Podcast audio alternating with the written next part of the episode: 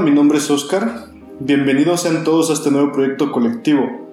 Estamos muy contentos de estar con ustedes. Hola, yo soy Magda y aquí nos reunimos muchas voces para explorar y pensar juntos las posibilidades teóricas y prácticas de lo digital y la virtualidad electrónica. Hola, soy Caro y en este primer capítulo nos preguntamos cómo las máquinas intervienen en nuestra vida, qué es lo cyborg, quiénes nos pueden ayudar a pensarlo y cómo la ficción de las películas trastoca nuestra realidad.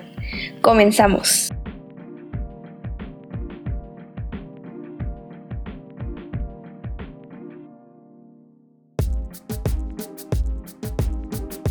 La tecnología ha estado siempre ligada al ser humano, o al menos casi siempre, pero esta relación cada vez se vuelve más estrecha e independiente.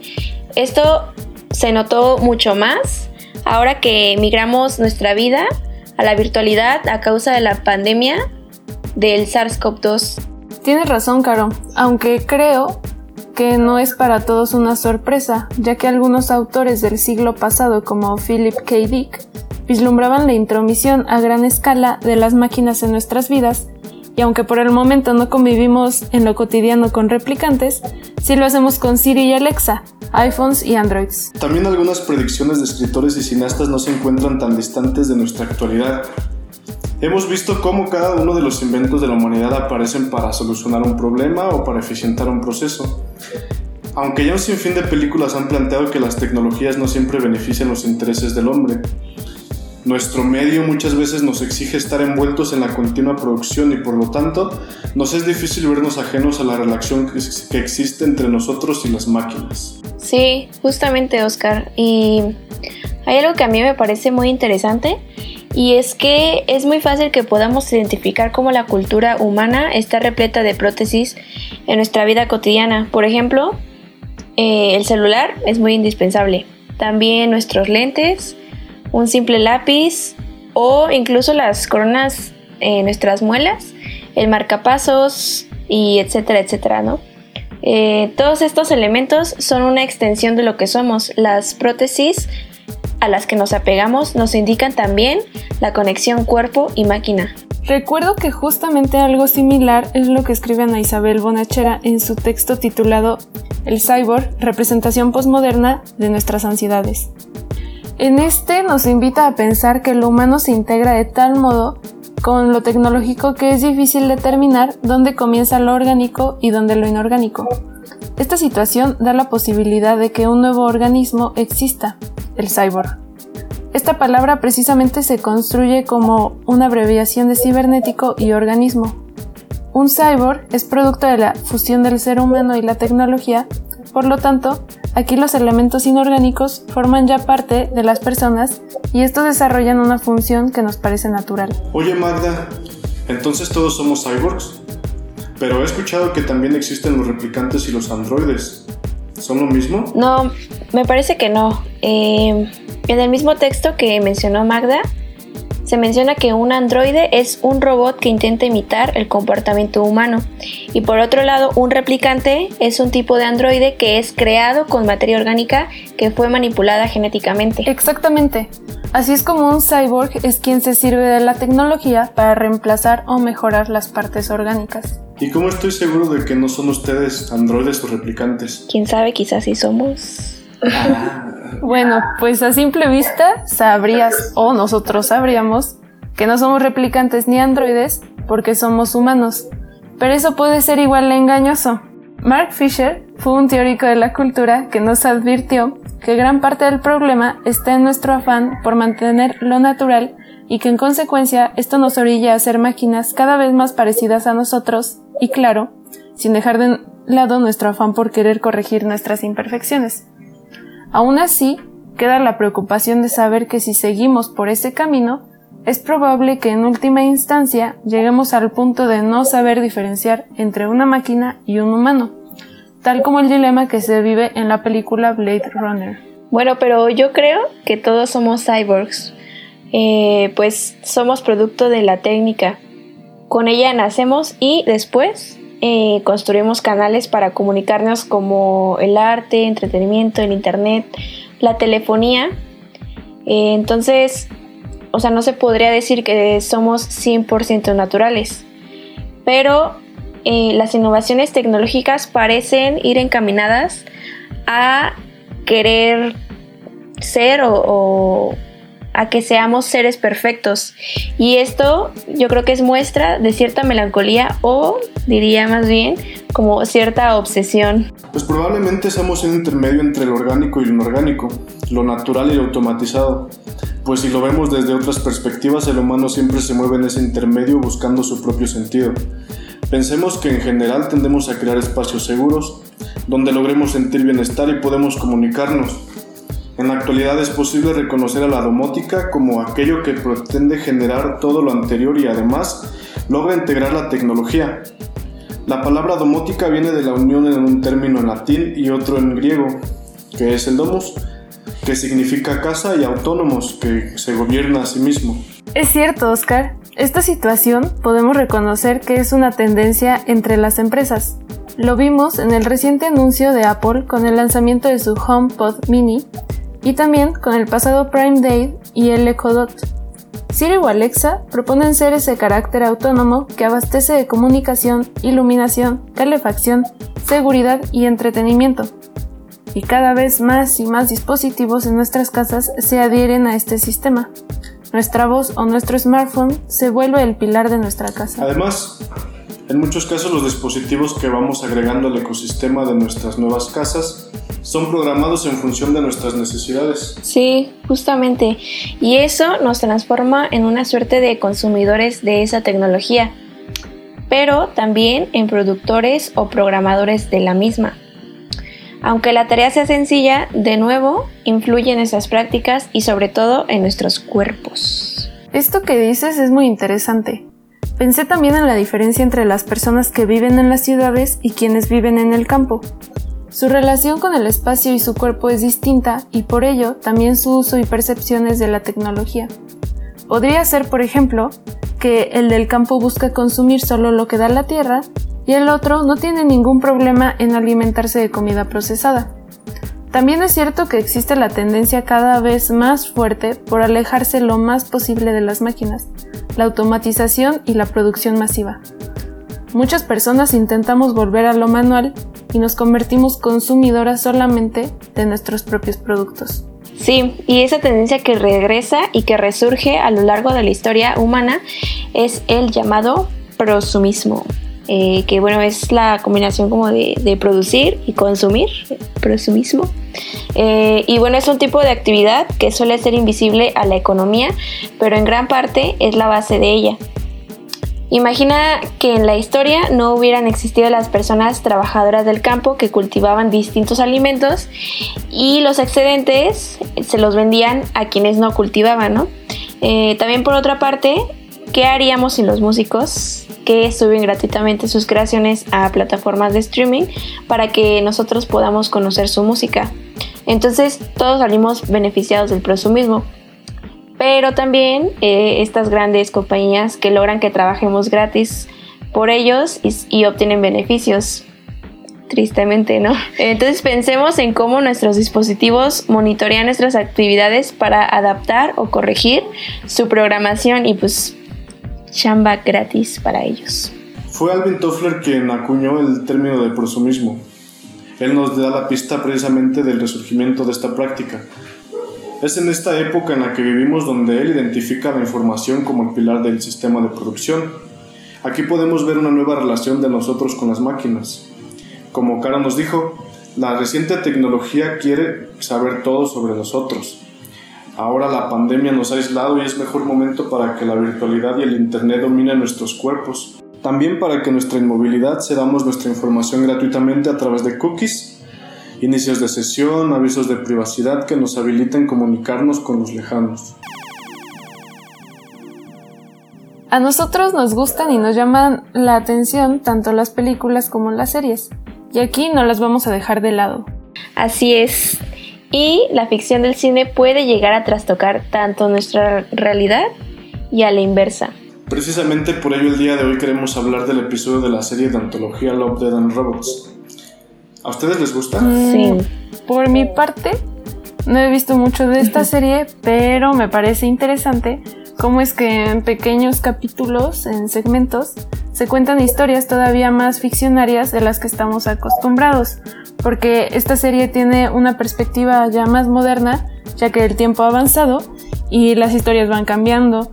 Ahora nuestras distopías se ven de una manera un poco distinta. Sí, eh, lo que primero yo me gusta destacar es como la calidad de la animación, creo que está muy interesante, tiene diferentes técnicas y, y bueno, la animación nos ayuda a ver eh, la realidad y bueno, o, cómo imaginan los mundos, así li literalmente puedes crear mundos desde cero, ¿no? Con, con la animación, que a veces eh, las cosas, no sé, live action o algo así, eh, quizá te limitan un poco más y acá pues puedes crear nuevos seres y, no pasa nada si con el live action que, que a veces es muy caro porque luego se ven falsos o algo así, ¿no? Y, y, bueno, sobre las, las historias, las, las, diferentes tramas, creo que están muy interesantes las propuestas, pero la que, la que más me impactó, porque siento que o es lo más cercano o que incluso podría ser que ya esté, ¿no? O sea, que ya, ya esté aquí, es la de Sima Blue, que habla, da esta como... Eh, como esta premisa sobre qué pasaría, qué, qué, va a pasar cuando las máquinas hagan arte. Y bueno, ya hay diferentes máquinas que hacen arte y que son difíciles de diferenciar de la de los humanos. Entonces resurgen preguntas de qué es el arte, eh, cuál es más válido. Entonces creo que en este capítulo, por ejemplo, es como muy acertado y propone un debate como muy interesante, yo creo. Sí, creo que todo lo que mencionan es muy relevante y muy interesante para el tema que estamos abordando en este capítulo del podcast. Porque creo que en esta serie siempre se plantea como los escenarios distópicos a los que lleva el avance tecnológico, que es donde yo veo como el interés o lo relevante de la serie, ya que pues creo que siempre tenemos como esa relación eh, de desencanto con la tecnología y la pregunta de saber a dónde nos va a llevar una vez que alcancemos como ese, ese punto de, de plenitud con ella.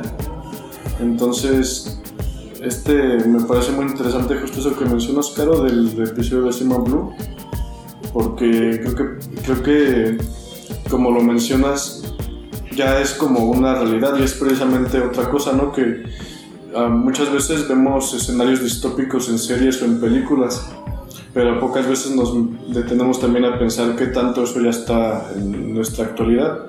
Ver como lo dices, este robot que me acuerdo que produció una, una pieza de música clásica y que fue evaluada por distintos maestros de música y que todos eh, o la mayoría terminaba concluyendo que era una pieza de Vivaldi o de Bach, eh, de Mozart, etcétera, y que era, fue en su totalidad hecha por un robot.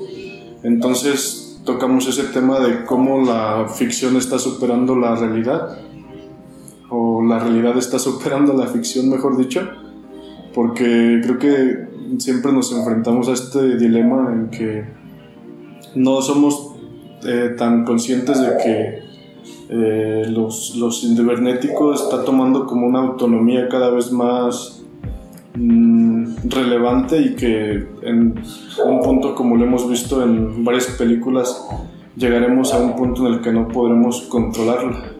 Y bueno, creo que el episodio que queda mejor también con lo que hemos hablado hasta, hasta el momento es el de Buena Cacería, que me parece que es el episodio 8 de la secuencia.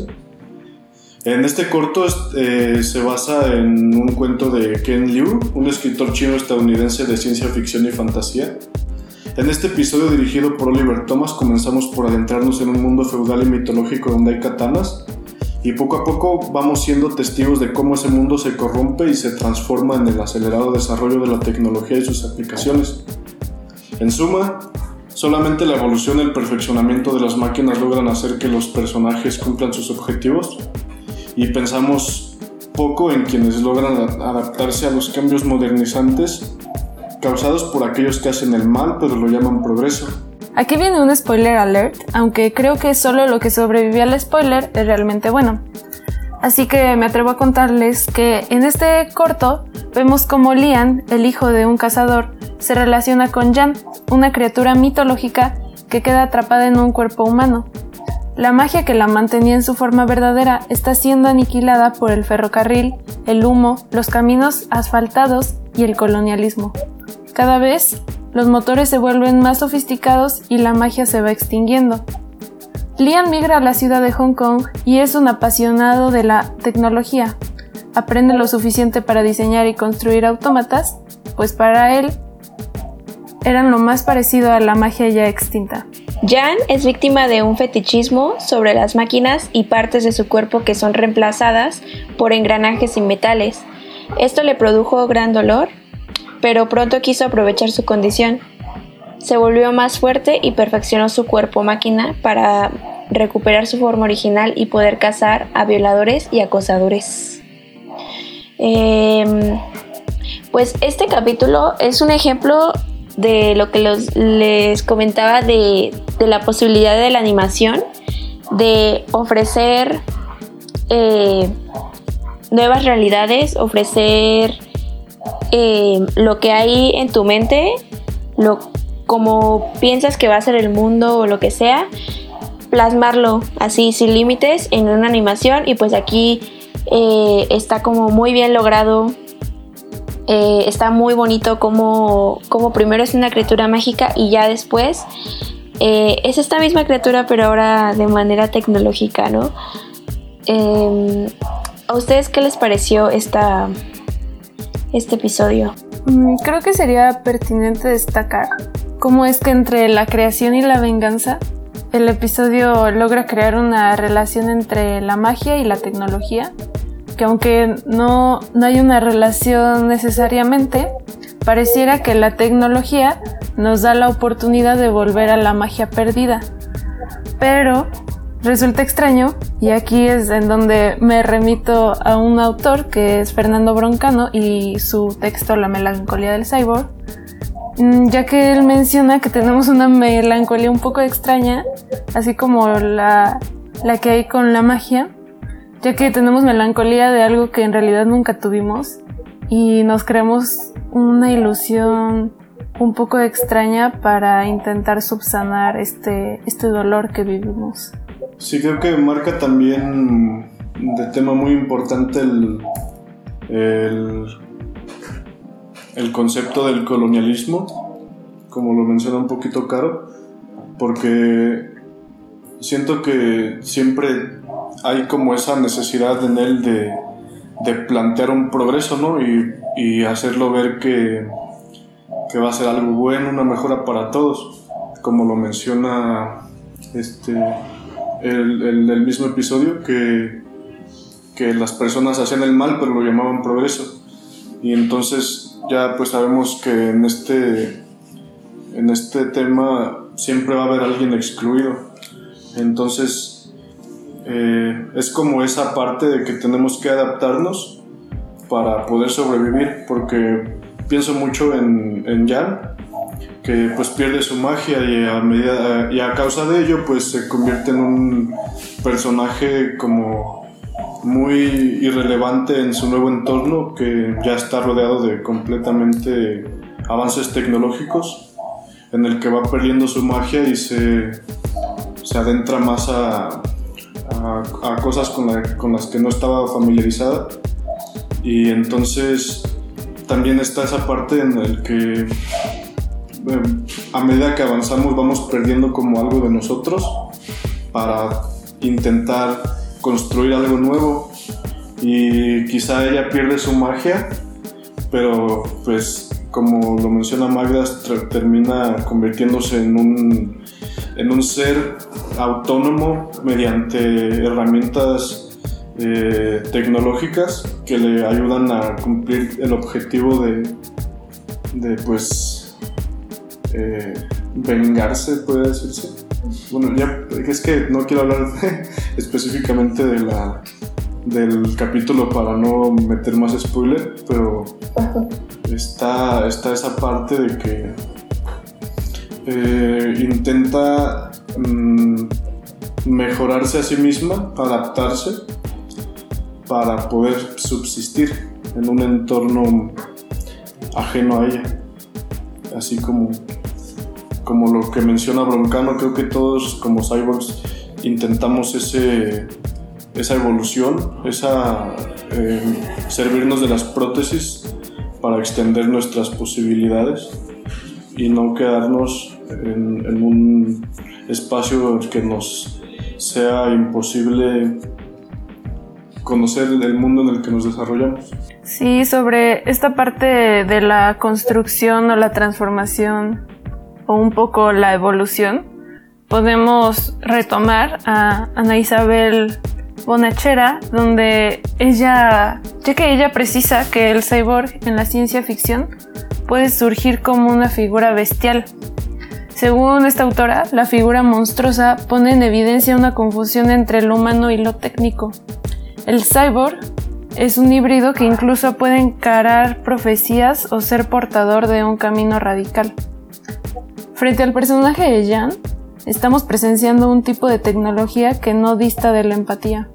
Sí, y que incluso muestra este, este episodio como este arma de doble filo, ¿no?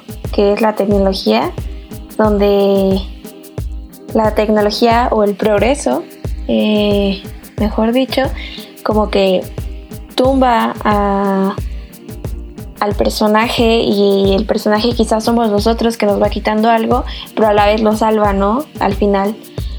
Y, bueno, creo que se puede abrir un debate muy interesante. Y bueno, aunque no nos patrocinen, hay que decir que eh, pueden encontrar esta serie en Netflix. Todos los episodios están buenísimos. Y también les recomendamos que vean la película Blade Runner de Ridley Scott para que complementen nuestras impresiones con las suyas y ya chequen ustedes su propia opinión.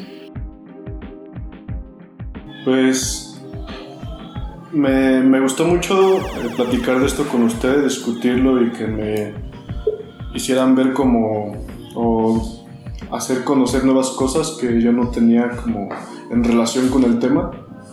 Y me queda mucho el pensar ahorita precisamente en los nuevos medios de los que nos estamos sirviendo, estas prótesis tecnológicas que ahorita en la actualidad, por decir, el celular o la computadora se han convertido en nuestro nuevo espacio escolar.